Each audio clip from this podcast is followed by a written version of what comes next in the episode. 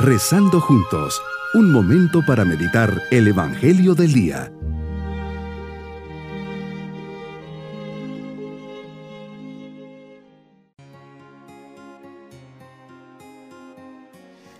En este día martes de la séptima semana del tiempo ordinario, les saludo poniendo nuestras vidas bajo la mirada llena de misericordia de Dios, que nos acompaña y protege en cada momento, y por eso le decimos, ven Espíritu Santo, ven y enciende en mi corazón el fuego de tu amor.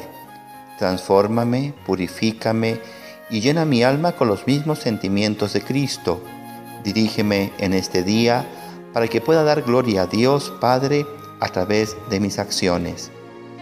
Meditemos en el Evangelio de San Marcos capítulo 9 versículos 30 al 37. Señor, vas con tus discípulos atravesando Galilea. No quieres que se enteren los demás, pues vas con ellos enseñándoles. Les vas revelando tu misión, el motivo de tu venida al mundo. El Hijo del Hombre va a ser entregado en manos de los hombres. Le darán muerte y tres días después de muerto resucitará. Los discípulos no entienden nada, pero no se atreven a preguntar. Temor, respeto humano.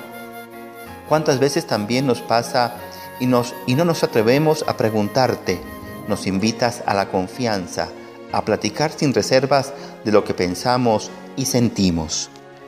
¿Qué razón tiene Isaías cuando dice, porque no son mis pensamientos vuestros pensamientos, ni vuestros caminos son mis caminos. Isaías 55:8. Un Mesías que viene a sufrir, un Salvador que muere en una cruz, un Redentor víctima de la crueldad y el odio de los judíos. Son paradojas que no comprendemos, que superan la lógica humana. Sigo meditando al profeta Isaías, porque cuanto aventajan los cielos a la tierra, así aventajan mis caminos a los vuestros y mis pensamientos a los vuestros. Isaías 55:9. Aunque tus caminos muchas veces nos resultan incomprensibles, absurdos, el profeta afirma que tus planes divinos aventajan a nuestros planes, son superiores, más sabios. Más allá de la lógica humana tan evidente a primera vista, existe una lógica divina, un plan divino una providencia. Los apóstoles no entendían el plan de Dios Padre sobre ti. No se atrevían a preguntar, pero era el plan divino, el que lo conoce todo. Basados en su divinidad, no es absurdo aceptar unos planes que no entendemos. ¿Comprende acaso el niño pequeño por qué se tiene que tomar una medicina amarga? No, pero sabe que su mamá le ama y que no le daría nada malo. Aunque la medicina es amarga, algo bueno se debe esconder detrás de ella para que me la dé mi mamá. Llego así a descubrir el misterio de tu amor, un amor total a mi alma que pasa por el sufrimiento. No es que me quieras ver sufrir, quieres mi felicidad, pero a veces el camino hacia ella pasa por el dolor, madura y se hace fuerte al superar un sufrimiento. Dios no se alegra al verte sufrir y crucificado. Al contrario, su corazón de padre sufre viendo tu dolor, pues eres su hijo, como lo soy yo. Pero sabe que de ahí van a brotar grandes bendiciones para toda la humanidad. De la cruz van a ser la salvación para todos los hombres.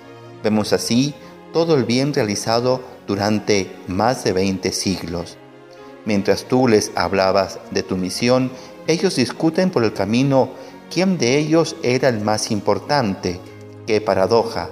Tú le anuncias tu pasión y muerte y ellos preocupados por ellos mismos discuten por dignidades y puestos. Nuestra misión como cristianos nos exige formarnos y alcanzar lugares de influjo a fin de ejercerlo positivamente en cada sector de la sociedad. Hemos de ser guías de los demás dentro de nuestro ambiente y ayudar a otros a hacer una experiencia personal de ti. No has venido a ser servido, sino a servir. Y esa es nuestra misión. Jesús eres paciente y misericordioso, y recomiendas a tus discípulos y a nosotros, que quien quiera ser el primero, que sea el último de todos y el servidor de todos. Y tomas a un niño poniéndolo en medio para que aprendamos de ellos la sencillez y la humildad. Mi propósito en este día es estar en sintonía con Jesús, más atento a Él y su mensaje que a mis preocupaciones y cosas personales.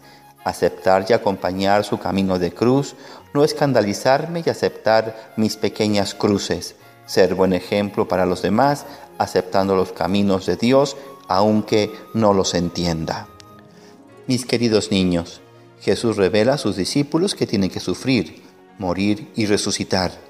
Pero sus discípulos discuten entre ellos quién es el primero. El Evangelio nos enseña que la salvación del hombre viene gracias al sacrificio de Jesús. Muere y resucita, y que tenemos que ser sencillos, humildes y dedicarnos a ser los primeros en servir y ayudar, así con la sencillez propia de un niño. Y nos vamos con la bendición del Señor. Y la bendición de Dios Todopoderoso, Padre, Hijo y Espíritu Santo, descienda sobre nosotros. Amén. Bonito día.